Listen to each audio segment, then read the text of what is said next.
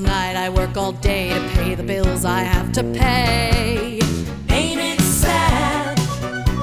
And still there Quatro never Manas Monarcas! Muito prazer, eu sou Lucas Susso e um paradoxo temporal é você jogar Pauper para não gastar e acabar gastando muito mais. Opa, aqui é o Mutano e pelo menos eu não gastei dinheiro com Fatland. Fala, senhoras e senhores, aqui quem fala é o Brendo e hoje vocês vão descobrir por que eu só compro cartafone. Exatamente, senhoras e senhores, hoje nós vamos falar sobre o preço do Pauper. Será que ele aumentou? Será que não? Tudo isso e muito mais logo depois dos nossos reports. In a rich man's world, money, money, money, always sunny. In a rich man's world. Oh,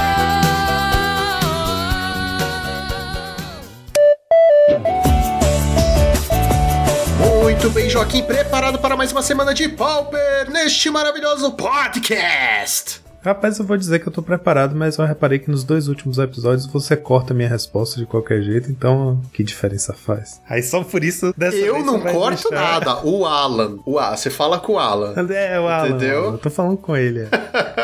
Lembrando, Joaquim, que nós somos patrocinados pela X-Plays. Exatamente, a X-Plays, que é uma das melhores lojas do Brasil, onde você pode encontrar as suas cartinhas, os seus boosters, os seus acessórios para suas cartinhas. Você pode comprar board games, acessórios para board games, dados e tudo mais, galera. E usando o cupom de desconto Monarch5, você tem desconto em toda a loja. Exatamente, é a X-Plays dando desconto para vocês. Então corre lá, faça suas compras, use o cupom de desconto Monarch5 e sejam felizes. X-Plays, onde o seu XP vale o dobro. E lembrando, Joaquim, também que temos agora o programa do Padrim, Joaquim, olha só que beleza. Lembrando que são vários planos. Dentre eles, você tem o plano de 2,50, que é um valor simbólico para você que gosta muito do nosso trabalho poder contribuir e ajudar a gente. Nós temos também o plano de 5 reais, que é o Mana Vai. Você vai ter o nome citado aqui neste podcast e vai receber um wallpaper exclusivo no primeiro mês de contribuição. A partir de 10 reais é o plano ETB, que você recebe tudo dos anteriores. Você recebe um convite para o nosso grupo secreto no Telegram, onde nós temos várias discussões e, é claro, vocês recebem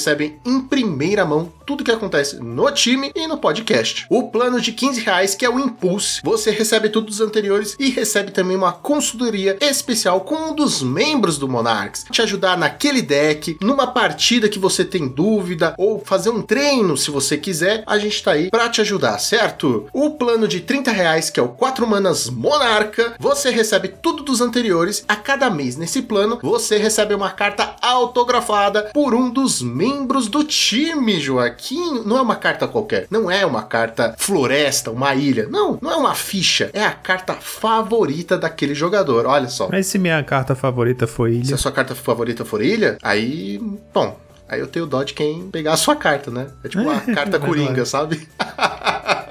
Quero ver quem consegue colecionar todas. E neste plano também você recebe um podcast exclusivo. Exatamente, mais trabalho pro Alan e mais diversão pra vocês. E no nosso último plano de 50 reais, o Avante Monarchs, que é o nosso plano top, você recebe todos os anteriores, poderá gravar o áudio de um minuto que nós iremos postar no começo de um dos nossos episódios do podcast. E todo mês nós faremos sorteios de acessórios e produtos selados de Magic, Playmats e muito mais. Então, pessoal, entra no link da descrição, corre pro Padrim e assine o plano que caiba no seu bolso, certo? E agora vamos para o Challenger do sábado. Vamos lá, Lucão. Para o nosso alívio, que a gente anda tentando dar uma de maduro aqui não ficar de mimimi e tal, né? Já que a gente não tem previsão dos bans, a gente tem ficado quieto a respeito do metagame zoado como ele tá. Nesse sábado a gente teve uma ilusãozinha de normalidade, né? A gente teve o metagame mais variado no top 8 desde o começo dessa temporada aí de esquilos e máquinas. Estão deixando a gente A sonhar. galera que é contra bans já vai levantar o argumento, né, de é, ah, não, já, o metagame já tá se adaptando e tal. Essas adaptações são muito delicadas, né? Como você falou, é um ecossistema, existe uma dominância muito claramente estabelecida e agora, por exemplo, a gente tá vendo a ascensão do Monoblue Delver ultimamente. Daqui a pouco o próprio meta começa a responder ao Monoblue Delver. A questão dessas novidades que acabam conquistando brechas aí. A gente teve em primeiro lugar o Ravi 92, que é ele ele que anda aparecendo aí nos top 8, pilotando o Mono Blue Delver, que é essa versão nova que a gente destrinchou algumas semanas atrás, com 14 lands. Eu acho bem extremo esse número. Um Dispel e 3 Spell Pieces de main deck. E aí no main ele usa, além das 8 cantrips de um mana, que é Ponder e Preordain, 4 cópias de cada, ele usa duas cópias de Off One Mind, né? Que vai se aproveitar aí do Delver e do Ninja, que são os humanos do deck, para poder castar ela por um mana. Dá um draw de duas cartas por um mana, bem bom, né? Ainda mais com essa curva baixa. Notoriamente, o que tem de diferente dessa versão também é que ele usa o Vapor Snag em vez do Snap por causa da curva mais baixa. Estranhamente, essa versão aqui a gente nem tem. Ela não tá super puxada contra o Storm e artefatos, não. Tem três Anu no side, contra Storm é que é mais gritante. Ele, só, ele tem dois Dispel no side, dois Blue Elemental Blast, dois Echo Tooth. Não tá super carregado de resposta, sabe? Eu fico muito admirado, cara, porque 14 lands. Eu não me atrevo, sabe? Eu com 8 cantrips de um mana, eu jogo com 17 no mínimo. Você não sabe viver perigosamente. Você é o cara que não consegue jogar com 62 cartas no main deck. Você não sabe o que é emoção, Joaquim. Você tem que se libertar, cara. Eu vou te ensinar um dia. Em segundo lugar, tivemos o Fogtron pilotado pelo Bernas Torres. Não me lembro de já ter visto esse nome parece o um nome brasileiro. Torre sim, Bernas. Esse Fogtron aí com uma cópia do Fangre Marauder no main deck, né? A gente tem visto isso. E quatro cópias de Dispel de novo, desde a semana passada. Ai, cara, que maravilhoso. Eu É acho. muito extremo. Eu acho incrível, porque você vai abrir mão de um monte de outras coisas para colocar quatro Dispels. Logo o Tron, que é uma caixa de ferramentas, né? O famoso toolbox, você tem, tipo, quatro chaves de fendas iguais. Exatamente, cara. É, é isso. Essa, essa, pra mim, essa build aí tá dizendo assim: eu não vou levar um fling na cara. Eu não vou, nunca. Eu vou ter dispel sempre. Quatro cópias de Moment's Peace também nessa build aí. E aí, um Echo in Truth, que a gente tem visto mesmo como bala de prata aí do, do Mystical Teaching. E aí, além disso, ele tá usando um Decay também, que a gente nunca tinha visto o Tron usar o Decay no meio. No side, mais duas cópias de Fangre Marauder, para um total de três, se ele precisar. E três cópias de Ancient Grudge. Em terceiro lugar, tivemos o de Ferris, pilotado pelo Tite Odira. Tinha tempo que ele não aparecia. É um bom piloto de UX. É, normalmente ele joga de UR, né? Mas o B tá realmente melhor nessa temporada. O main deck dele tem 3 Decay, 1 Dispel. E aí no side ele tem um Echo in Truth, 2 Durez também. Então não, não tá exatamente carregado de respostas pro meta. Mas a gente sabe que o B é um dos melhores decks, né? Pra responder os dois principais bichos papões. Em quarto lugar tivemos outro Mono Blue Delver, pilotado pelo Paulo Cabral BR, um jogador brasileiro que é um grinder também aí conhecido. E que notoriamente é um cara que se adapta muito. Ele joga com vários decks diferentes, né? A gente já viu ele fazendo resultado de elfos, de boros, de boggles. E Mono Blue acho que eu nunca tinha visto. Até o X eu tinha visto também. A build dele tá mais puxadinha para responder ao meta, né? Com 4 Echo Truth no main deck. Dois Steel Sabotage no main também. É uma carta que a gente tem visto aparecer bastante no side, né? Contra a Fint. Ele tá usando no main duas cópias. Porque a Echo in Truth até você entende, né? Que é uma, meio que é uma resposta para tudo, né? Pega qualquer coisa, né? Pode tirar um bloqueador da frente do ninja e tal. Mas é muito boa contra o Storm. Agora o Steel Sabotage, se seu oponente não tiver artefato, é uma carta realmente morta no main deck, né? E isso não é muito comum da gente ver no Monoblue, porque ele não tem o Brainstorm para embaralhar cartas mortas de volta no deck. Então é realmente aí uma aposta no meta visto que o Affinity tem sido o deck mais jogado mesmo. É, no side ele tem 3 Dispel, mais 2 Steel Sabotage, 3 Hydroblast. Em quinto lugar tivemos Shatterstorm, pilotado pelo Renar. Em sexto lugar, Jimmy Ferris, pilotado pelo Chalice Underline OWO, com 2 Decay no main, um Echo in Truth e um Dispel. E aí no side mais um Dispel, 2 Durez e um Echo Truth. Em sétimo lugar tivemos Affinity, pilotado pelo Retare Underline Ane. Retare Cara, você tem que ler com a entonação. Esse, na verdade, esse underline é quase um acento, entendeu? Retareone! Entendi. Tenta de novo, tenta de novo. Não, não, não. Vai lá, vai lá, vai lá. faz fazer Os, isso. Pros ouvintes, vai, pros ouvintes. Em sétimo lugar tivemos o Retareane. Aê! O Affinity. Em oitavo lugar, um Shatterstorm pilotado pelo Tomato Tea. Cara, é maravilhoso, né? O Tomato Cheese jogando de Shatterstorm, esquilos que comem queijo.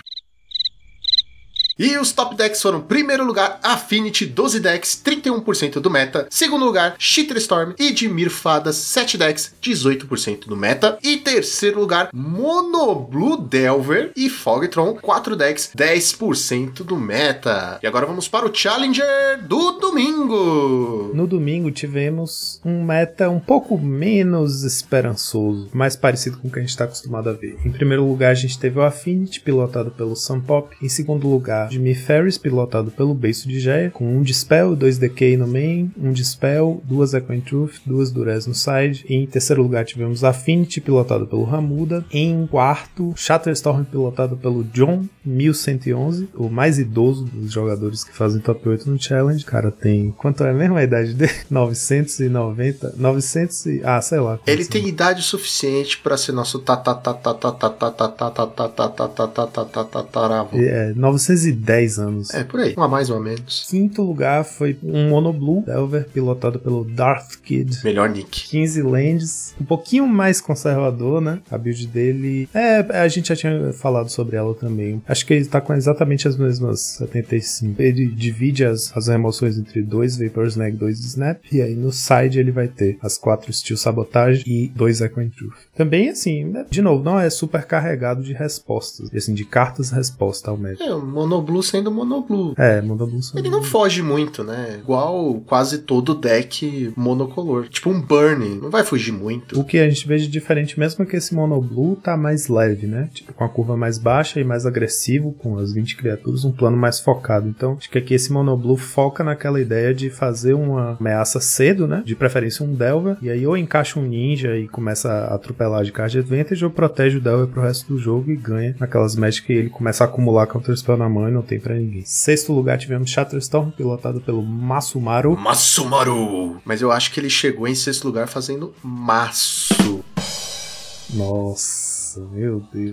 Desculpa, eu não resisti. Em sétimo lugar, tivemos Wars of Pestilência, a versão certa, afinal, os ouvintes gostam de te agradar. Pilotado por um jogador chamado Sepitus, a build dele com 4 Durez, 3 Castigate, 3 Decay de main, além de duas é, Trespasses Cus, né? Então, bem protegidinho aí contra o Storm. E no side é que estão as respostas mais pro Affinity, né? 3 Dust to Dust, 3 Fragmentais e 2 de Vest. Em oitavo lugar, tivemos Dimir Delver, pilotado pelo QB Turtle 15, com 2 Decay, um Dispel no main, 2 Durez e um Dispel no side. E os top decks? Não tivemos top decks. Afinal, além de zoar o nosso formato, a Wizards não consegue nem fazer planilhas. Vamos então para a nossa listinha da semana. 5. Não, não, não. 10. Vou dar 10. Vou dar 10. De 0 a 5 eu vou dar 10, tá? Tem muitos fatores aqui. Muitos fatores envolvidos. Um deles é o fato do main deck ter 61 cartas. Um deles é esse fator que eu não tinha reparado antes. O segundo fator é por ter sido do Thiago Foguete. E o terceiro é por remeter a tempos mais simples. Essa lista foi pilotada pelo Thiago Foguete, fez um 3-1 no último FNM do Magic Online Society. Toda sexta-feira tem esse torneio, que é internacional. Inclusive, a gente. A primeira vez que a gente ouviu falar dele foi pelo Saitama, né? Nosso colega de time querido aí, que sempre tá fazendo resultado nesse torneio também. O Foguete pilotou essa lista que eu acho que foi baseada numa lista do Lindoso recente. Eu tentei encontrar a lista original, mas não achei, não sei em que evento foi, não sei se foi numa liga e tal. É um Boros Monarch bem próximo do que a gente tá acostumado a ver, né? O clássico lá, com 4 Grinthawk, 4 Trident Inspector, 4 Core. Aí aqui tá invertido, tem dois Guardiões e um Palace Sentinel só. Eu acho que a gente também tá num meta que não dá muito tempo de você planejar o jogo em torno do Monarca, né? Então o Monarca entra aí quase como uma. uma... Só pra falar que Uma tem. nostalgia. É pra falar que tem, É, entendeu? exato. Tipo assim, ah, é um Boros monarca, entendeu? O que eu trouxe essa lista foi porque achei. Primeiro, é como você falou, né? Lembra de tempos melhores, mais simples. É uma lista saudosa de um deck que tem tempo que a gente não vê aparecendo com frequência, né? no- Nos top 8 e fazendo um 5-0 e tal. E porque ela tá adaptada ao meta de uma forma muito elegante, assim, eu achei. Ela não usa os bolts, é, trocou os bolts por upgrades, o que faz bastante sentido, né? Já que bolt é notoriamente ruim contra o Affinity, não remove nenhuma das criaturas do deck. Fora isso, ele tá usando aí, mas é uma coisa secundária, o combinho lá, o infame combinho do Cleansing Wildfire com a Land Indestrutível.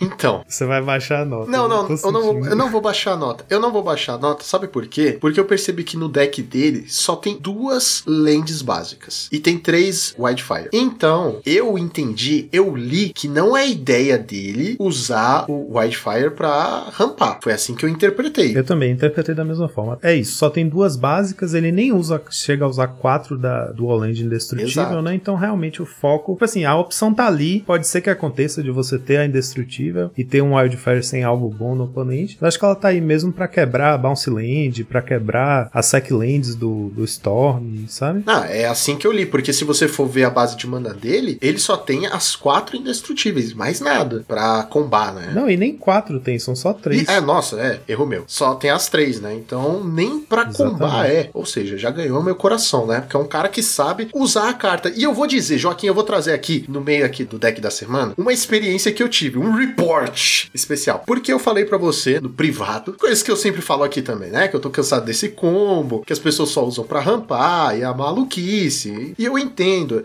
rampa e você compra uma carta. Muito bom, muito legal. Joguei outro dia de Jund pra testar, pra ver, não sei o que, que a gente vai chegar também no porquê que eu joguei de Jund. Mas realmente muito bom, muito legal. Ah, rampa, compra uma carta. Porém, entretanto, todavia, é que essa carta ela chegou a um nível de estar 100% desconstruída. Ela foi feita, e eu não tô dizendo que não dá pra usar de outras formas, mas ela foi feita para quebrar o terreno dos oponentes, certo? Eu estava jogando de Tron, o meu oponente castou um pirata pra fazer a cascata e revelou essa carta, Wildfire. Eu tava com o Tron fechado, só que eu só tinha uma torre. E o meu oponente fez o quê? Adivinha, Joaquim? Adivinha? Ele fez o óbvio. Ele não resistiu e rampou. Ele não resistiu, ele rampou. Gente, o cara rampou. Como assim? Não, cara. Não. Olha que ponto chegou. A pessoa esqueceu de como se usa.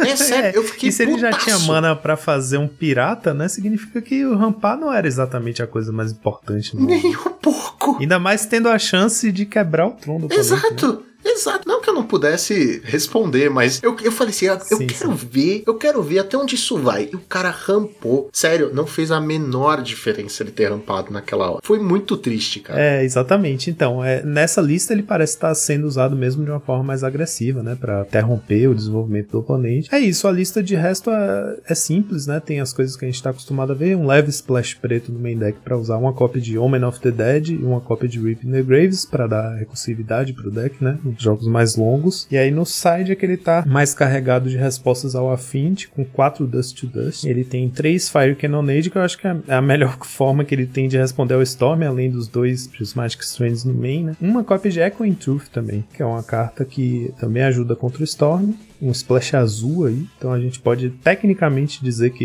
isso foi um, um marco Não, molhado. não, não pode. Não, não. Diz Por que não? Não, não pode. Tem uma carta Tem azul. uma carta azul e no side. Não, não pode. Desculpa. Tá, é, é, uma, é um Mardu Não, respingado. não, não, não, não, não. É, Não, porque senão. Um Mardu suado. Não, não. Uma gotinha de não, suor. Não, não, não, não. Pode dizer que é um Mardu chorado, no máximo. Chorado. No né? máximo. Um Mardu chorado. Mas eu não vou aceitar esse negócio, porque senão vira palhaçada. Qualquer Peraí, cartinha a peraí, mais de cá. qualquer outra cor, ah, é Mardu, é Jeskai. Não, tem uma, uma no side, uma. Não. Sim, eu, eu entendo, eu entendo sua lógica. Até porque o deck tem duas cartas pretas no main deck, mesmo assim eu tô chamando de Boros e não de Mardu, né? É por isso que a gente chamava ele de Boros Mardu, porque ele é um Boros que é um pouquinho Mardu. Não, mas quando tem Mardu. cast down, beleza. Que aí já são mais cartas. Terminate. E é isso aí, cara. Esse é o deck da semana que eu trouxe pra matar nossa saudade de um meta mais diverso, saudável. É, eu já falei aí, né? 5, de 0 a 5, 10. Não tem o que falar do deck. É um deck que todo mundo conhece, é um deck clássico. É só amor, é só amor, cara. É isso, eu achei bacana porque é um deck clássico que todo mundo conhece, dando as caras no que seria a build dele nos tempos atuais, né? Mostrando que esse deck ainda tem muito poder de fogo pra se adaptar ao que tá acontecendo no meta. Eu acho incrível, na verdade, porque se parar pra pensar, né? A gente tem atualmente aquele triângulo, os três decks que estão dominando, que são o B, Affinity e Storm. E se você faz a build correta do Boros, o Boros a gente sabe que é um bom predador de UB, né? A gente sabe que tem um ótimo jogo contra o Affinity, ainda mais agora com 4 Dust Dust no side. Então basta você calibrar o deck pra responder bem ao Storm, que eu nem sei se é o caso dessa lista aqui. Assim, sinceramente, ela não parece ter nada assim particularmente forte contra o Storm. Mas, por exemplo, você pensar que pode, você pode carregar mais o deck de artefatos, land de artefato e usar Krark Clan no main, né? Que é uma ótima carta pra se ter no, no main contra Storm. Existem boas respostas nas cores aí pra você poder responder a exatamente o triângulo que tá dominando o meta, né? Então eu fico achando que o Boros pode ser uma boa metacall para esse momento que a gente tá vivendo. E Joaquim, depois de muito tempo, nós temos nossos reports. Olha só! No dia desta gravação, Joaquim, segunda-feira, dia 26 do 7, está acontecendo o Foguete Champs. E o convidado dessa semana sou eu. Fui eu, serei eu. Depende de quando você Olha estiver ouvindo. só. Quer dizer, você vai estar ouvindo no futuro. É muito complicado, realmente. A viagem no tempo é muito complicada. Viagem no tempo é foda, né? Porque você vai estar ouvindo no futuro, mas na hora que você estiver ouvindo, não vai ser o futuro, vai ser o presente. Ele vai ser um report duplo, porque eu vou falar aqui, eu vou trazer o que aconteceu na próxima semana. Então aqui eu posso adiantar que eu joguei de Jundão, esse novo Jundão que, sinceramente, eu só estou jogando com o Jundão porque é o que tem na conta do time. Porque a minha ideia era jogar de BG, porque eu adoro o deck, o BG, né? Como eu falei, né, anteriormente, eu tava jogando um pouco pra não fazer tão feio na live. Realmente, Clays Wildfire é bem legal, rampa, compra uma carta, dá uma vantagem absurda. Só que eu senti um grande problema. Quando não tinham essas lands, a gente usava Sakura. E Sakura com pulso é muito forte. O problema desse deck, ele perde pra Burn muito fácil. Muito fácil. Estupidamente fácil. Por quê? Minha análise. Não tem nada que vai pro cemitério. Sim, porque nem Ash Barrens usa mais, né? Então as lands não vão pro cemitério, os bichos demoram pra ir pro cemitério. Essa é a maior fraqueza dele. Se a sua ideia é, vou usar Cleanse Wildfire da Indestrutível pra rampar um terreno básico, trazer e ter mais lentes que meu oponente. A partir do momento que você usa Cleanse Wildfire na sua land não indestrutível, pra ela ir no cemitério, você pegar uma outra e depois você poder trazer de volta essa, olha o rolê, olha o rolê desgraçado. E outra coisa, as lands entram basicamente todas deitadas no seu turno. Quando era com Sakura, você fazia no passe, ou quando bloqueava, ou qualquer coisa, trazia deitado do mesmo jeito, mas no- na sua vez ali, eu sinto falta. Não acho que é, ficou tão bom assim. Eu acho que perde pra coisas bobas que não deveria perder e que não perdia antes. verdade. é. Tem realmente tem uma contrapartida aí, né? Se por um lado o Wildfire ele rampa igual o Sakura, né? Custa dois, rampa um- uma land. Mas ah, você tá basicamente trocando um champ block, que às vezes é bem importante no começo do jogo, né? O Sakura bloqueando o Mirror Enforcer, por exemplo, Exato. cara, salvando 4 de dano enquanto desenvolve sua mana, né? Então, às vezes, essa uma carta que você compra aleatoriamente em troca de um corpo que bloqueia, né? Que faz um champ block, segura o jogo, pode fazer bastante diferença se você tá jogando, né? Na defensiva. É só isso que eu senti falta, assim. Eu não acho que seja tão melhor quanto Sakura. E tudo bem, eu entendo que é a nova moda, né? Do momento você jogar com Clazy Wildfire e fazer esse combo extravagante. Meu Deus, que genial. Mas o deck. E o lance é que num deck de três cores, né, você pode facilmente colocar as três dual lands artefatos, você consegue ter 12 indestrutíveis no main, né? E com isso, meio que vem junto no pacote o Galvanic Blast, que é uma ótima remoção. Você também pode jogar na cara do oponente para finalizar mais rápido. Você perde um pouco, ganha um pouco. O deck fica mais agressivo, né? A questão é essa, ele fica mais agressivo. E eu não sei se é bem isso que o deck quer, né? Se quisesse, era tudo bichinho de custo baixo, né? Sim. E sinceramente, eu sei que um de dano é muita coisa, né? Um de vida é muita coisa, um de dano é muita coisa, mas tinha Bolt antes e tinha Cast Down. Então, não que não tenha, né? Não que ainda não tenha, mas antes usava umas três cópias, sabe? E usava também, às vezes, quando saiu as lands, as duais, usava Snuff Out. Sim, e como ganhava vida muito mais fácil, era muito melhor. Eu não sei o quanto melhorou, o quanto piorou. Na minha humilde opinião, pra mim, para mim não melhorou muito. Eu ainda prefiro a versão antiga, mas tudo bem. A gente quer ser jovem, né? Não pode ser cringe, ser millennial. Boa sorte, cara. Vamos ver aí no que que deu. Os nossos ouvintes já vão saber, né? Mas a gente não A sabe. gente não sabe, não faz ideia, porque é daqui a pouco que vai acontecer. Então, Joaquim, eu me despeço de você aqui, porque eu vou jogar e você fica aqui cuidando de tudo, beleza? Beleza. então, Joaquim, solta a vinheta.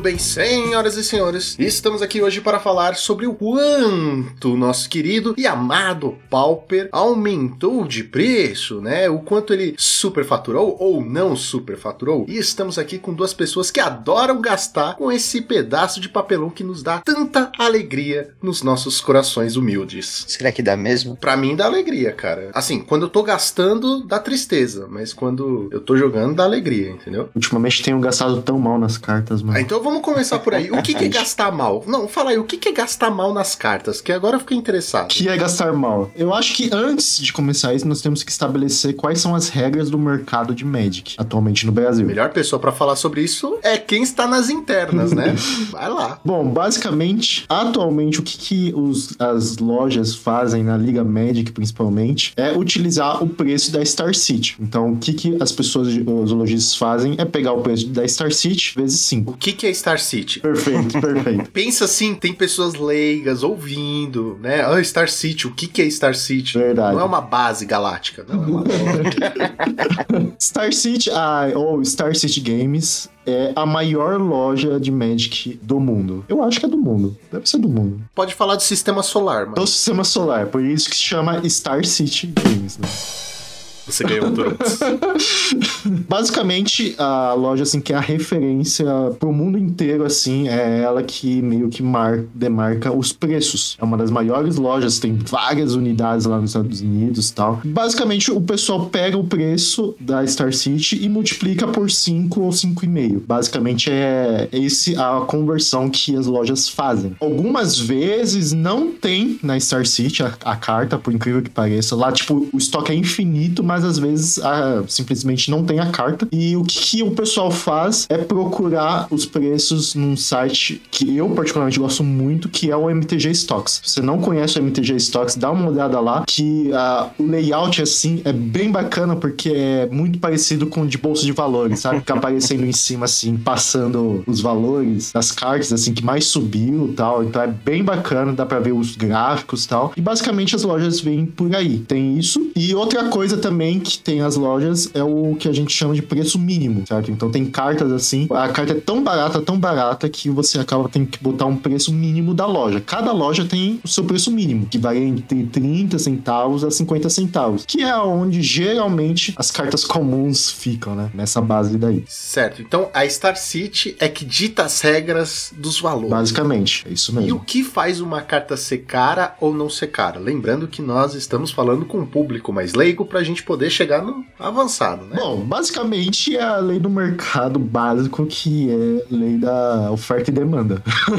é isso que dita, mas é isso o que influencia seria o quanto essa carta joga, né, em determinados formatos. Cada formato tem o seu peso. Então, assim, pensando no nosso Pauper, eu sei que é, é chato falar isso, mas se uma carta joga no Pauper e no Modern, o que vai realmente pesar o preço da carta é quanto ela já tá jogando no Modern e não no Pauper, né? Cada formato tem o seu peso nos preços. Vide aí aquela Into the North. Jogou Vide muito a no Inter do Pauper. Norte. Uau, parabéns aí pra quem Jogou muito do pau. Parabéns pra quem comprou, viu? Eu, eu- uma salva de palmas aí pra quem comprou, que foi realmente Revolução do pau. é uma revolução do Pauper. Nossa, maravilhoso. Eu acho que então aí entra outra coisa. Antes do quanto ela joga, eu acho que entra o quanto ela pode ou vai jogar. Vamos pensar assim num- numa pré-venda, né? Na temporada de spoilers, que sai as cartas e a galera já começa. A gente até falou isso num episódio anterior, naquela especulação prévia que teve, que o pessoal fala: pô, essa carta vai jogar, vai jogar, vai jogar, vai jogar. E aí isso catapulta o preço da carta por pura especulação. E a gente tem o exemplo de Into the North,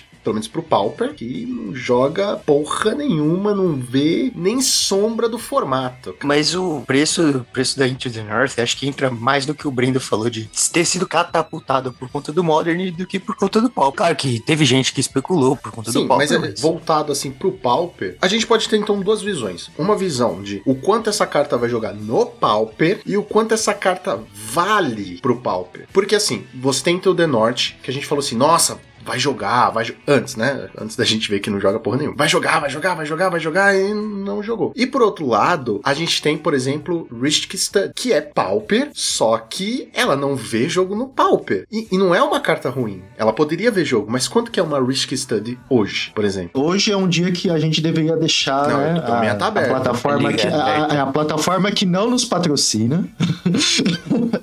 a plataforma que não nos patrocina aberto e. Mas se quiser patrocinar, é nós, viu? Ah, tamo aí, tamo. Ristic Study. Ristic Study, a mais barata, danificada, está 120. 120 reais. com sem gracinha. Joga no Pauper, mas o valor dela vale a pena para um jogador de Pauper? É, isso entra também questão de que nós temos ah, uma quantidade até que razoável de cartas que são caras e talvez por elas serem muito caras acaba não tendo muito jogo no Pauper. Acho que o exemplo assim mais nítido disso foi o Obliette no, M- no Mono Black Control, né? O Obliette antigamente era uma carta assim que era muito boa, assim, tem a sinergia ali no Mono Black, só que o pessoal não usava porque o Obliette era absurdamente caro, né? Tem isso também. Só quem gostava muito do Mono Black que tinha. Mas assim, também não é uma puta carta. Se a gente for comparar Risk Study com Obliette, Risk Study vale muito mais o preço dela. No Pauper? É, no Pauper, mas eu tô pondo no, no vácuo, assim, Tá, entendeu? tá. Ok, ok. Se você for pensar em jogabilidade, na verdade as duas não, Não, valem não, a pena mas é- atualmente, né? De fato. São tantas coisas pra Mas, ignorar, assim, né? se você for pensar em investimento, é porque se você pensar em investimento, que é uma coisa que você consegue fazer no em Magic, né? O Risk Study com certeza, assim, é a que vale mais É a a que pena. vale mais a pena. Mas ela não, não vê jogo. Por exemplo, tem pessoas que estão dispostas a gastar 120 reais numa carta. Tem pessoas. O jogador de Tron mesmo é, tá disposto a gastar quase 130 reais na base de mana, viu? Dependendo da loja, é quase isso. Tem aqueles também que gostam de comprar com borda preta, italiano, diferentão. Ah, esses daí Esses são daí- famosos. Olha, eu tenho nojo, nojo. Todo mundo tem o seu, né? Ah, eu posso gastar até aqui ou eu posso gastar até aqui. Tem pessoas que estão dispostas a gastar isso com Risk Study. Porém, você nunca viu uma dessas pessoas. Pois é, pois é. É que o Risk Study, eu já vi uma pessoa, alguma pessoa, na verdade, usando o Risk Study. Só que, assim, ao meu ver, não vale, é uma carta que definitivamente não vale a pena no, no Pauper. Mas isso, porque na época que eu vi jogando, é quando o Tron tava em alta, né? Então, assim, pagar um não, não significa muito, sabe? Mas, por exemplo, outra carta que faz um efeito semelhante e que eu acredito ser até um pouco melhor do que o Risk Study é a Remoia Mística. Também, infelizmente, não viu o jogo no Pauper e é carérrima. Pelo que eu lembro, assim, quando teve a unificação, eu lembro dela jogar numas listas de, de G-Sky Astrolábio, mas, tipo, foi um negócio que durou pouco e logo o pessoal largou. Acho que o pessoal precisava daquele slot pra alguma carta que tivesse um efeito mais ativo no jogo, ao invés da Rêmora, que vai estar lá aumentando o custo de mana e tal, e muitas vezes não vai valer a pena, assim. O cara só segura e você também não vai avançar porque você tá pagando mana. Então, pra um jogo um contra um, às vezes a Rêmora em si não vale a pena, sabe? O Fernando ele citou a unificação e é muito interessante porque na unificação a gente teve de fato um boom nos preços nas cartas de Pauper. Eu me recordo nitidamente, falando nisso, né? Há uma uma tendência também no mercado de Magic que a velocidade deles para atualizarem preços não é uma velocidade tão grande quanto, sabe, numa bolsa de valores, por exemplo. Então, por exemplo, na unificação, é, logo que unificou o Pauper, a primeira coisa que eu fiz foi ver todas as cartas que poderiam jogar nessa. é, que entraram nessa unificação e poderiam jogar e eu comprar as cartas, né? Consegui comprar, tipo, depois de duas horas depois do, do anúncio da unificação e consegui comprar. Mas a questão foi alguns dias depois, porque tiveram cartas que explodiram o preço, assim, absurdo. Um dos exemplos foi o deserto. Não sei se vocês lembram da carta. tá caro até hoje, né? Então, hoje diminuiu muito bem. Se vocês observarem, tô vendo os dados que eu for tirando, vai ser tudo do MTG Stocks. O deserto, ele foi, antes da unificação, ele chegou a. Só pegar um pouco minha internet. Xuxa, internet de Não é Xuxa, internet de Xuxa. Alan, não corta isso. Pode deixar essa, essa vingança vingança aí, tá? De alguém tá falando assim, não, a internet Ah, do que isso, que isso, que isso. Não, eu vou pegar em comparação ao de Time Shift, que é a mais baratinha de todas. Antes da unificação, ela era em torno aqui, na internet da Ai, Xuxa, Xuxa falando Aqui. mal lavado.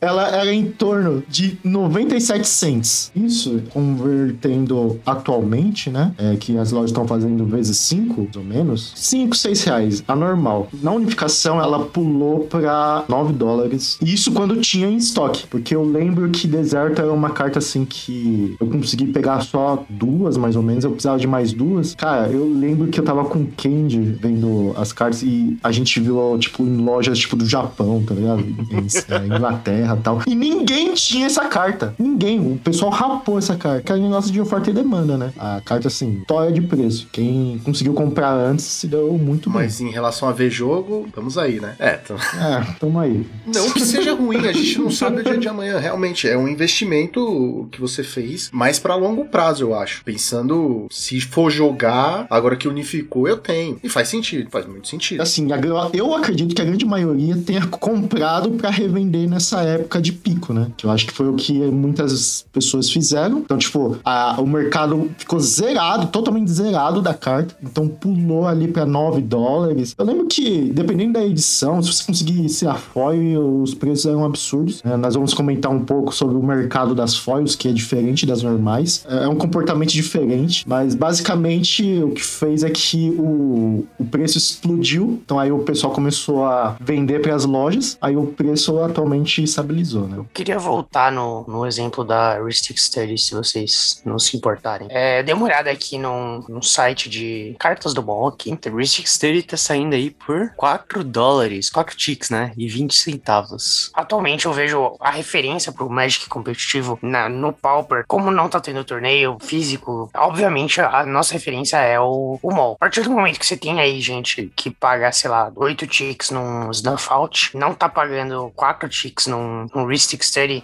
pra mim fica evidente que a carta. Acho que isso já era evidente, a carta não é cara por causa do Pauper, mas, tipo, não vale a pena você comprar ela pra ver jogo competitivo. Não sei, mesmo que o cara ah, pode gostar da carta, não é uma carta que vai valer a pena, mesmo se fosse uma carta de 10 reais, acho que ela não estaria vendo o jogo, sabe? mas aí tá, não tá vendo o jogo porque você gastaria 40 reais em quatro cópias. Vamos trabalhar com quatro cópias, né? Porque é melhor do que ficar, ah, mas e se for uma, se for duas, e, enfim. Sim, sim, mas sim. aí ela não vai ver jogo porque você vai gastar 40 reais ou não vai ver jogo porque ela não é boa. Ela é boa. No Pauper não. Mas o que que faz ela não ser boa no Pauper a ponto de não valer. Porque a carta é boa. Eu não sei se a carta é boa. Esse, A carta é, é o boa. A carta. É. É que o Pauper em si, os jogos, consegue se estender de uma forma em que você consegue acumular lentes suficientes pra conseguir pagar esse um e não ser um É, acho que é um Ou os decks são muito rápidos a ponto de Risk Study ser, tipo, pode dar o seu draw que eu já tô te matando aqui. Então a gente tem mais um ponto aí. O meta determina também o valor de uma carta. né? Claro, não, isso é bem óbvio. Você Sim, vê sim. também o Bonders Ornament, uma carta que, com esse meta de Storm, despencou de preço. Compra, compra, compra, compra.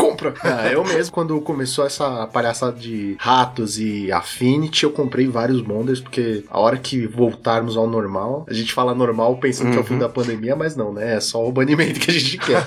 O Bonders estava valendo 15 dólares, 15 ticks, né? No, no mall, atualmente tá aí nos seus 3,50, O tranquilíssimo. Fernando, ele tocou num assunto interessante que é a economia no mall, O né? que eu ia falar só é que nós temos muitos fatores que determinam o preço de uma carta. E fora isso, nós temos um mercado à parte que é o mall. Ou seja, nós temos o mercado IRL, nós temos o mercado do mall, nós temos o mercado da foil, porque aparentemente algumas pessoas trabalham nesse mercado da loucura, né? Eu já saí desse mercado faz tempo. Mas pra você ver como a economia do Magic é complexa. Não é porque uma carta é barata no IRL que ela vai ser barata no mall. E vice-versa. E o que que determina isso? O Lucão é muito semelhante à bolsa de valor, mano. Eu acredito sim. É uma bolsa de assim, não é no nível de uma bolsa de valor, mas Dá pra é fazer um um negócio bem light de uma bolsa de valor, sabe? Dá pra brincar disso com carta. Eu acho, acho que, que o que é interessante na, se você for comparar, que a bolsa de valores tem ali variação de, de 2, 3% de um bagulho que vale milhões. Aqui você tem uma variação de, de 100% de um mês para outro, assim. Ou de um dia para outro, assim, se tem algum, alguma especulação envolvida, sabe? O que é muito difícil de acontecer numa bolsa de valores, enquanto no mercado de cartinhas é quase que diário. Então, questão de proporção de quanto dinheiro você vai investir e aí quanto ele vai virar é diferente. Eu gosto dessa comparação com a bolsa, mas tem que colocar esse grão de sal aí na questão da proporção, justamente. Em relação à proporção,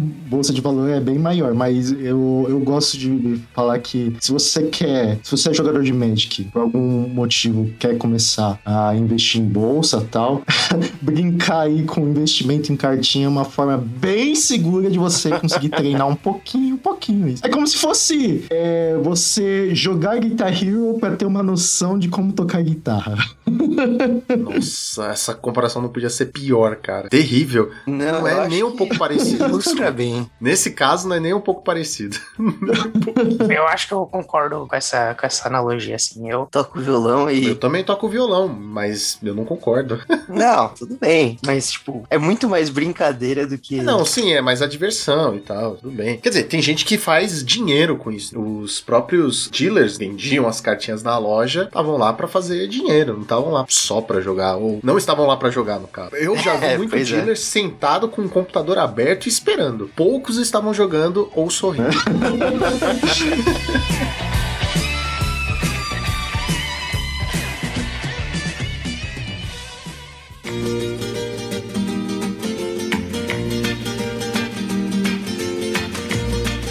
Voltando na economia do mall, é interessante há alguns fatores diferentes que mudam o preço, né? Até porque a natureza de uma carta no mall é diferente da natureza de uma carta no IRL, né? No mall, basicamente, você tem meio que infinito. O que faz com que aumente ou diminua o preço é de fato a forma de você conseguir essa carta, né? Por exemplo, um dos exemplos que o Fernando falou foi o Bonders, que se vocês recordarem na época em que o Bonders lançou e só conseguia abrir, é, conseguia a carta nos baús. Nossa o. Bonders pulou de. Assim, o Bonders era absurdamente caro. Absurdamente caro. Depois o- a Wizards teve que interferir e tal, né? Aumentar as chances de abrir e tal, e etc. E tá no preço que tá hoje. Mas outra coisa que também muda bastante o preço no, no mall e que é a, a situação em que as pessoas mais se aproveitam é quando tem um PTQ, por exemplo. Quando se tem um, um PTQ se aproximando, a, a tendência é que os preços das cartas aumentem. Até mesmo a do Pauper, porque nós temos PTQ Paupers nos, no mall e o pessoal acaba comprando as cartas no mall, né, de Pauper, porque geralmente são jogadores que não jogam Pauper e estão lá só para conseguir a vaga. Então, como as pessoas acabam comprando muito nos bots, a carta tende a aumentar o preço, né? E é onde que o jogador de Pauper acaba é, vendendo suas cartas e depois que acaba o PTQ, que o pessoal vai revender, o pessoal do Pauper acaba comprando de volta as cartas. né? Acho que o Joaquim faz muito Bastante, bastante. Eu ia falar justamente dele. Você falou que as cartas são infinitas. Eu acho que também tem o lance de produção, né? Também torna a carta mais cara. A gente tem que colocar muitos fatores aqui pra dizer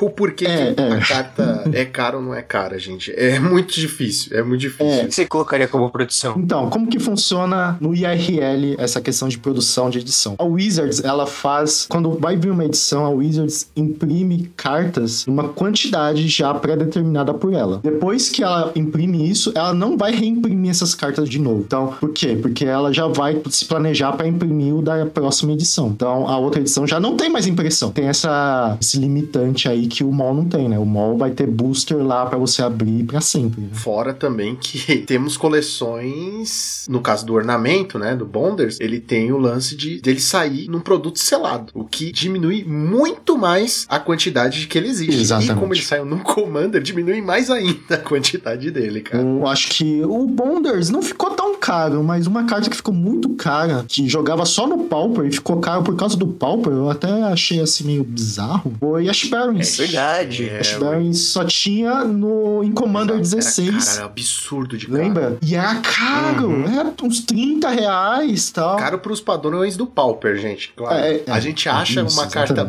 bater 7 reais muito caro, viu? Então, você que tá começando agora. ou- É que na época, 30 reais por Pauper era, era caro, né? Porque hoje em dia não é mais tão caro assim. É caro. Não, é caro. É caro, depende. É, é. é caro. Aí, mais um fator. Depende como você vai comparar. Você vai comparar com a coleção que ela saiu, porque, por exemplo, Forgotten Realms, eu gastei 25 reais, que nem eu já falei aqui, em tudo que eu queria Pauper. Amigo, essa foi a primeira coleção que eu gastei pouco. Gastou muito. Não, eu gastei muito, se você for É, pensar na de coleção. fato. Mas eu gastei pouco É, comparado isso. ao que a gente geralmente a gente gasta com Pauper. Eu acabei de falar aqui que o set de lentes do Tron eu já paguei 130 reais. Olha a diferença. E essas cartas eu deveria estar tá querendo mais. Mas tudo bem, são casos e casos, é claro. O Tron tá aí já tem uma cota. As lentes estão aí e são usadas, óbvio, não só no Pauper, né? São os fatores. Vamos determinar. Falando em bases de mana, nós do Pauper sempre nos orgulhamos em falar assim: a nossa base de mana é a mais barata que existe. Nunca foi tanta hipocrisia nos últimos tempos. Devemos falar aqui. Tem bastante land, né? Exato. Nos últimos anos, principalmente nesses anos de pandemia, esses dois anos aí que a gente tá vivendo, saíram lands pro Pauper absurdamente boas. Drive Land, saíram as duais nevadas, saíram as lands artefato. E antes disso, nós também tivemos Santuário, por exemplo. Então, a base de mana do Pauper, ela deixou de ser barata. Bojuka Bog, por exemplo, já é uma carta cara. Não é absurdo. Deixa eu ver se eu não tô falando besteira.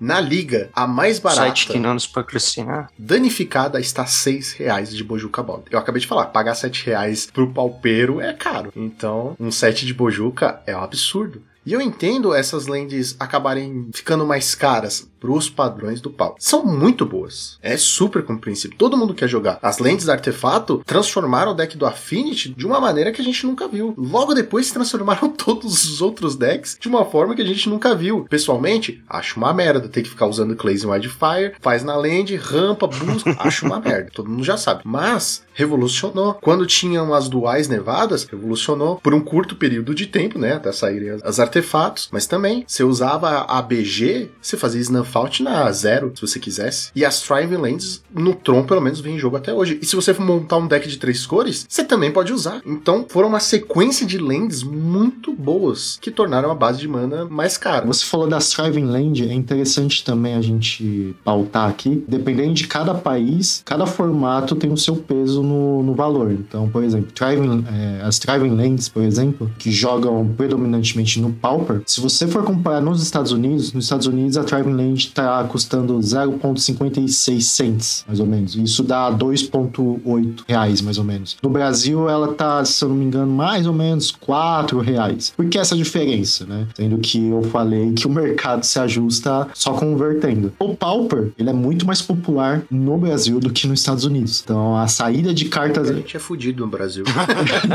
a saída de cartas Paupers, Temples Paupers, sai muito mais aqui no Brasil do que nos Estados Unidos. Então, por isso, cartas Paupers em geral no Brasil é um pouquinho mais caro do que nos Estados Unidos. Lembrando que Triveland também veio num produto exclusivo, num selado exclusivo que justifica o seu preço também, né? E ainda mais na época que era. É, é. Cara, é, a ideia não era nem abrir os decks. A ideia era só você comprar o deck, dois decks lá, a pessoa monta e. E se você que tá ouvindo o nosso podcast e ainda não tem as Thriving Land, elas reprintaram no Commander de D&D. Provavelmente elas vão abaixar o preço. E se você não usou o nosso cupom de desconto, você pode entrar no site da X-Place e usar o cupom de desconto Monarch5 e ganhar 5% de desconto em toda a loja. Momento jabá! Momento jabá! Momento jabá! Achei, achei que o, que o Brenda ia usar a entrada pra fazer o merchan. Não, esse é meu trabalho. Aqui, mano. mais jovem.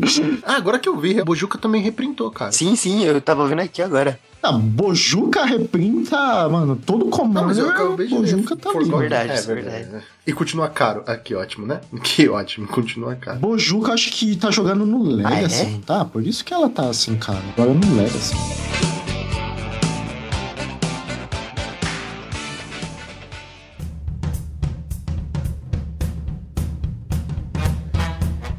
Agora, entrando assim um pouco mais nesse mercado do pimpão, do pimposo, cartas diferentonas. não vamos falar de foil ainda, porque senão o Brendo vai à loucura e a gente não quer isso agora. Mas nós temos as versões alternativas das cartas. Por serem, com muitas aspas, exclusivas, diferentes, praticamente VIPs. Só você que tem muito dindinho consegue. Não, não só você que tem muito dindinho, né? Depende aí do quanto você quer, quer muito. Nós temos essas cartas que também explodem de preço. Na verdade, elas já vêm estupidamente caro pelo fato de serem diferentes. Começa aquela série de fatores. É um produto diferente que vem, é numa masterpiece da vida que vem, numa, sei lá, numa dessas box colecionáveis super chiques que a caixa é- vale mais do que as cartas. Tem todo esse esse lance que também é um agravante. E é aquele negócio, gente, a gente tá falando aqui das cartas e de como funciona e, né, a gente vai entrar também se vale a pena, não vale a pena gastar, o quanto vale, não vale. Lembrando que isso é só uma opinião nossa. Se você quiser gastar e deixar o seu deck show de bola, vai de cara. Pode mergulhar de cabeça, cara. Ninguém vai te julgar, fora todo mundo. Mas você faz o que você quiser com o seu deck e com o seu dinheiro, né? Óbvio. E por que que eu falei disso, sobre essas cartas diferentonas? Porque nós tivemos em Time Spiral as Old Frames, por exemplo. Foram loucura, loucura, loucura, né? Deixaram a galera que gosta desse estilo de carta na loucura, só que é aquele negócio, não saiu nenhuma novidade. Não foram cartas de novidade, eram reprints. Outro fator, ó, outro fator que tem aí, era um reprint que faria a mesma coisa que a sua carta, você já tem provavelmente, só que diferente. Justifica o preço, será? O mercado que diz o preço. Querendo ou não, sim. Questionamento. O, a- o Mutano tá aqui pra fazer o advogado do diabo e já tá me irritando. Eu achei a de Time Spiral Remaster. Eu achei um preço um pouco absurdo, mas isso se deve à forma de distribuição dessas cartas no booster, né? Tinha comentado no episódio de análise de Time Spiral, as foils de Old Frame vinha uma em por box. Se você tiver muita sorte, duas. Isso fez cartas foil de Time Spiral explodir as Old Frame, né? Pra vocês terem uma ideia, Muldrifter Foil de Time Spiral Old Frame tá 320 reais. Calma. Sendo que a normal dela, Old Frame, tá 20 reais. Então, assim, pra vocês verem. Quanto que tá anormal? Vamos falar só de normalidade. Precisa ter uma base de comparação pra gente entender o quão absurdo é. As de Muldrifter normal, vamos chutar um pouco alto até, porque, né, senão fica muito discrepante o negócio. Mas tá em torno de 5 reais. Eu olhei o, esse reprint que teve agora, a pré-venda tá saindo 2,50. 2,50, pois é. É, Mas assim, pegando a média, assim, que é onde as lojas grandes ficam, o Drifter tá uns 5 reais ali. A de Old Frame, sem ser foil, tá em torno aí de 12 reais, 15 reais. A de Commander Legends Collector Booster, né, que a arte é estendida tal, também tá aí em torno de 15 reais. Vamos para as foils? Galera, solta o Brendo porque é o terreno dele. Se vocês nunca viram uma foto do Brendo, ele anda de glitter na cara. De tanto que ele gosta de foil. Verdade. Então, ele é o cara certo. Na verdade, ele só tá aqui só pra falar disso. Mas ele é o cara certo que ama esse produto foil, bilante, catinha bilante. Primeiro, vamos deixar bem claro que não é porque eu amo as foils, é porque em relação a investimento, as foils são melhores do que as normais. Tá, deixa eu perguntar uma coisa. Você tem deck Tenho, foil? mas assim, Então pronto, você ama foil. Não, porque se for investimento, vai pra pasta. Se vai pro deck, é, as foils são naturalmente mais caras do que as normais. Isso se deve ao fato de que as foils vêm com menos frequência do que as normais, tá? Esse é um ponto. tá? Vou tentar defender o porquê eu compro lá, as não, foils vai lá, e não é só ouvir. por causa que elas brilham, tá? Vendo que. É, é porque elas brilham. Bom, a variação de preços de uma carta foil, independente se ela for comum, incomum ou raro, a variação é muito maior em um curto espaço de tempo. Vou tentar dar uns exemplos aqui para não ficar feio para mim, tá? Mas por exemplo, vamos pegar uma carta que é que é o Annoyed Outstar. Esse aqui eu vou dar esse exemplo porque eu estava procurando ela foil para eu comprar, que eu quero montar skate foil, mas enfim. então eu fui procurar os preços aqui. E o Annoyed Outsor já não tem muito no mercado, se eu não me engano. já não tinha muito no mercado quando ele foi anunciado. Quando começou a sair no mercado, já não tinha muito. Porque eu fui atrás na época, estou pagando de hipócrita aqui, e não achei. Não, mas isso, isso só foi um degrau na minha caminhada de, ah, esquece o foil. Pois é, isso a gente entra num assunto se vale ou não a pena comprar na pré-venda, Meu né? Deus, é- esse assunto é muito complicado. Eu acho que ele vai render mais de um podcast. Mas sim, ainda tem isso. Nossa, ainda tem isso. Não, vamos terminar a foil e aí a gente fala da pré Mas, é, então, como a foil tem menos no mercado, então, assim, é mais fácil, mais rápido mais fácil de acabar no mercado. Ou seja, ela vai ficar mais cara, assim, bem mais, é, com o passar do tempo. E fica muito mais desproporcional do que a variação de preços de uma normal, por exemplo, né? Que a gente viu, que nós vamos comentar, né? Mas o vamos falar do Moldrifter. Moldrifter Old Frame normal, ele tá em torno aí de 14 reais, sendo que a foil tá 300 e tralalá. Então, assim, você pode pensar, ah, a proporção deve ser mais ou menos igual com todas, né? Com a normal e foil. Mas não, não é. Então, assim, tem foil ali que o preço, a diferença de preço da normal são centavos, ou é um real a mais. Algumas são o dobro. Algumas são triplo, algumas são cinco vezes mais. Tem outro fator, é o quanto a carta joga. Sim, o Drifter sim. joga demais. O Drifter joga demais no Pauper, no Commander, eu sei que joga. Então o foil dele vai lá pra cima. Tem todos os fatores que a gente discutiu. Você pega uma Snuff Out, por exemplo, ela joga e é uma carta antiga que tem o foil, assim, tipo, muito bonito, old frame. Então, é uma carta que, por jogar e ter uma, uma... A quantidade de cartas que tem no mercado é, é muito restrita, junto do fato dela jogar e, e ser uma carta muito antiga. Então, tipo, as demandas da, da época que ela foi impressa não são as mesmas demandas que tem hoje em dia. Isso faz a carta ter um preço maior do que ela tinha quando foi impressa. Então, quanto que tá? Você viu o Brenda digitando aí? Você deu uma olhada? Como a gente falou, essas cartas ficam cada vez mais caras porque a Wizards ela não reimprime edições, né? Então, assim, com o passar do tempo vai ficando cada vez mais difícil de encontrar cartas de determinada edição. Mas a, a near mint de uma máscara de mercado de Snuff tá ali em torno de 34 reais. Por que eu falo da near mint? Porque nós temos uma foil no mercado de Snuff Out near mint por 800 reais. Então, assim, de 30 vai para 800 reais. Então você vê que as foils elas tendem, se for para disparar o preço, a que tem maior probabilidade de disparar vai ser realmente a foil com o decorrer do tempo. Mesmo né? que as duas disparem, a foil vai sempre ser uma proporção muito maior, como você mesmo E falou. se a, a normal ela não dispara de preço, que nós temos situações de que a carta é tipo, sei lá, 50 centavos, mas a foil é muito mais cara, justamente por causa da disponibilidade dela. E aí a gente puxa aqui, vale a pena comprar foil na pré-venda? Vale a pena comprar na pré-venda, será? Eu acho que pra começar, cartas que já jogam e foram reprintadas, não acho que não vai alterar muito, porque o preço provavelmente vai ser até mais caro, porque todas as cartas vão ser perfeitinhas, saídas do booster, né? Se você tá pensando em economizar, que é outro fator também, são fatores. Se você tá pensando em economizar, comprar um reprint na pré-venda não faz diferença. Na verdade, é melhor você comprar uma mais antiga, que provavelmente vai estar mais barato. Pode estar mais gasta, mas vai estar mais barato. Agora, cartas novas, se a gente for trabalhar com cartas novas, acho que vale a pena. Isso pensando no Pauper, né? Porque eu, pelo menos, não fico comprando cartas de outros formatos na pré-venda. Mas pensando no Pauper, a gente tem a vantagem da maioria delas serem muito baratas. E o fato de você comprar na pré-venda, e o, o bom de você comprar na pré-venda é porque você, você e a comunidade não sabem o quanto ela vai jogar. Não tem, assim, dois meses que ela tá jogando ainda. Não. A diferença do mall pro IRL é o quê? Uma semana? Duas? É isso, exatamente. Duas semanas, mas é, uma, duas. É, é pouquíssimo tempo pra dizer que a carta é muito boa. Vide o Into the North. Não, essa A aí já tinha. não foi Essa reprimida. aí é uma situação diferente. Em relação à pré-venda, tá, gente? Eu, particularmente, não recomendo. Ai, que droga, por que eu tô falando isso? Que pra, pra loja vale a pena. Brendo, então, X-Plays, é, se vocês estiverem pensando assim, em demitir um funcionário, assim, Nossa, que não, mancada. bancada não. Perde funcionário, mas não perde patrocínio, viu?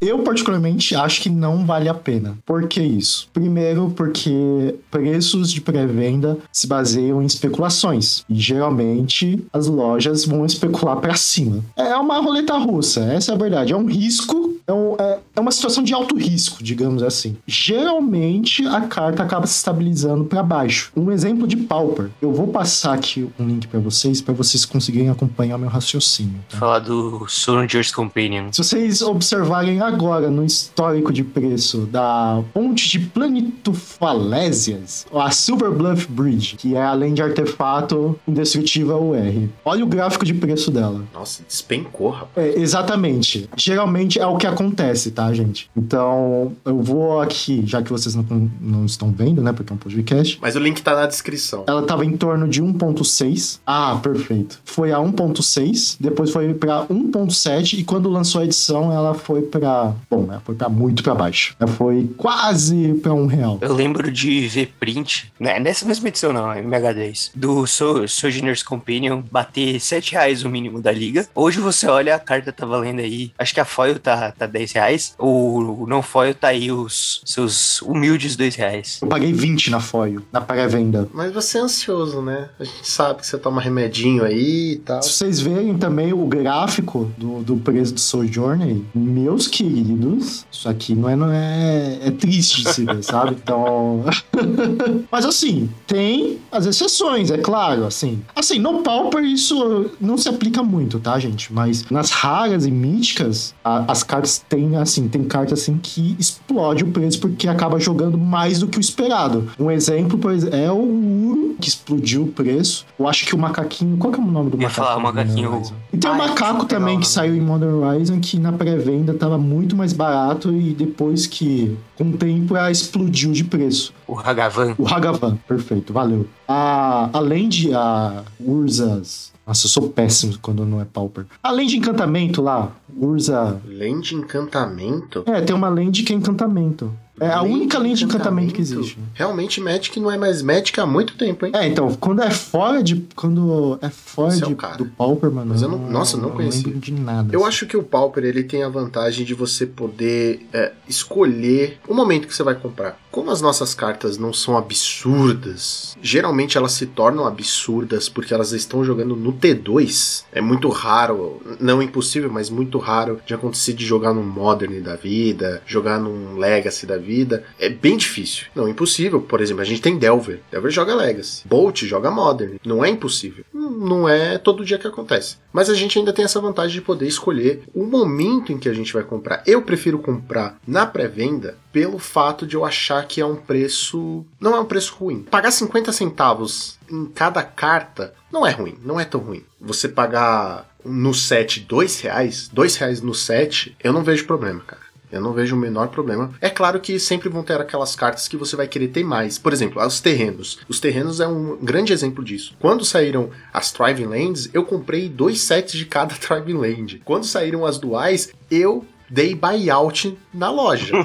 Quando saíram as de Affinity, eu dei buyout na loja. Então, outro fator, é. Outro fator também é o quanto você entende do formato que você está jogando. Independente se é Pauper, Modern, Legacy. Também depende do quanto você entende e do quanto você está acompanhando e sabe o valor que aquilo vai ter no futuro. Né? As lentes artefato, a gente não sabe se vai tomar ban, não vai. ah, Não é o momento de especular sobre isso, mas o fato é que elas jogam e iam jogar. Então comprar o máximo possível, lembrando que é mais voltado aqui a- o que a gente está falando pro IRL do que pro mall, porque no mall, né, você com quatro cópias você tem um milhão de cópias. Então, tanto faz. No IRL, se você quer ter 3, 4, 7 decks, você precisa ter cópias o suficiente para todos esses decks. Então, você comprar assim num preço, vamos dizer assim, médio, não, mas vamos dizer um preço médio aí nos primeiros momentos, não é ruim. E é claro que depende o quanto você quer daquela A carta. Urza Saga é um exemplo de que na pré-venda estava muito mais barato e depois que lançou ela aumentou o preço. Na pré-venda ela estava ali em torno de 20 dólares e depois quando lançou ficou a 40, sabe?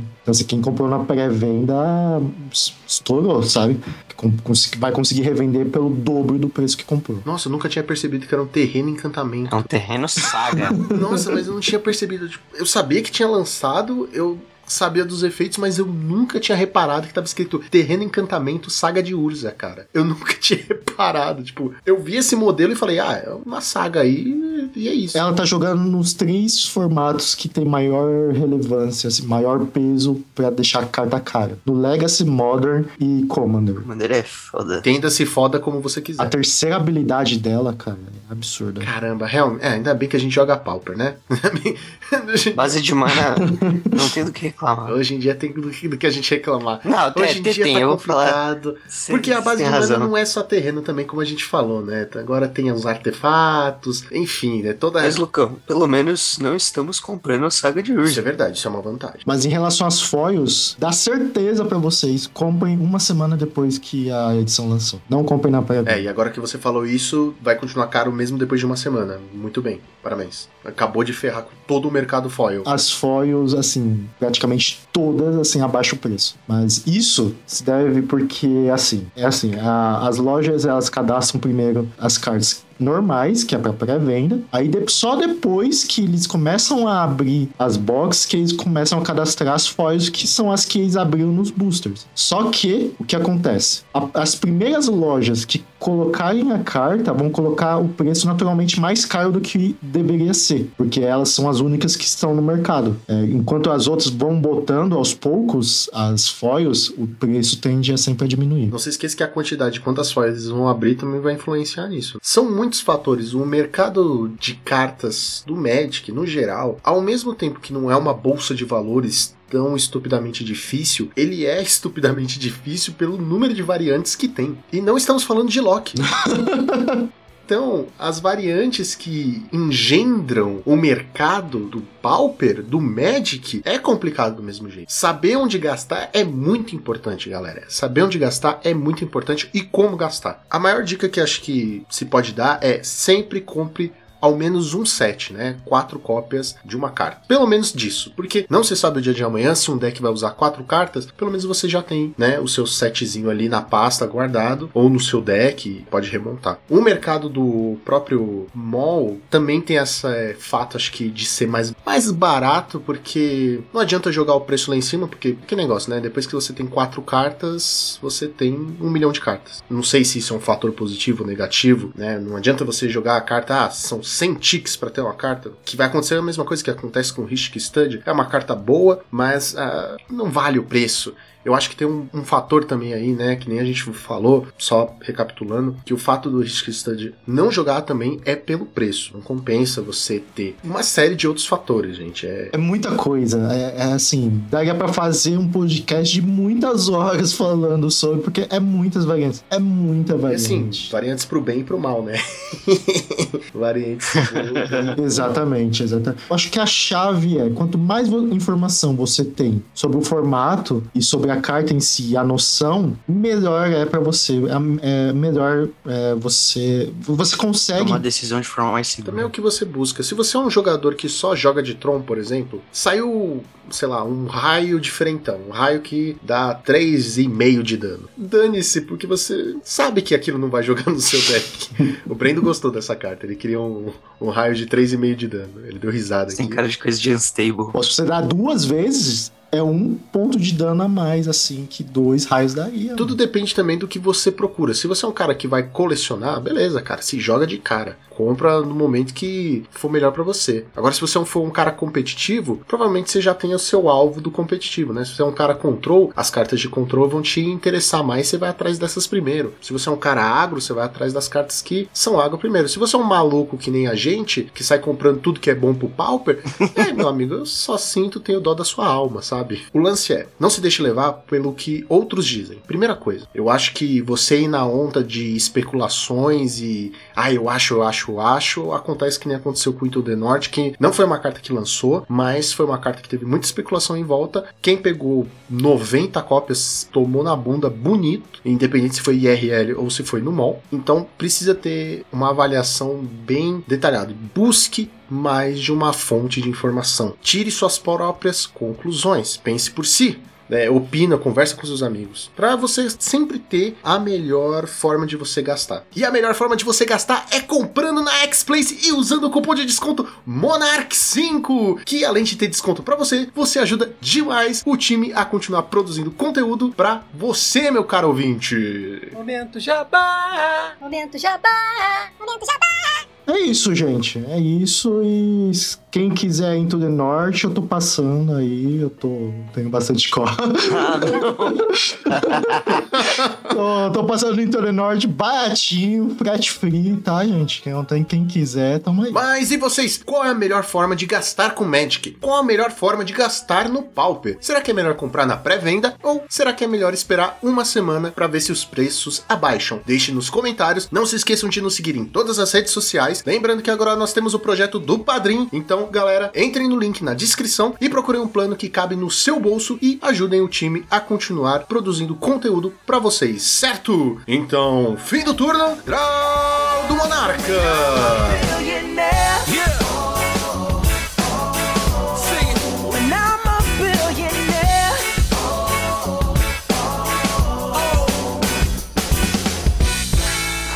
Be a billionaire fucking bad.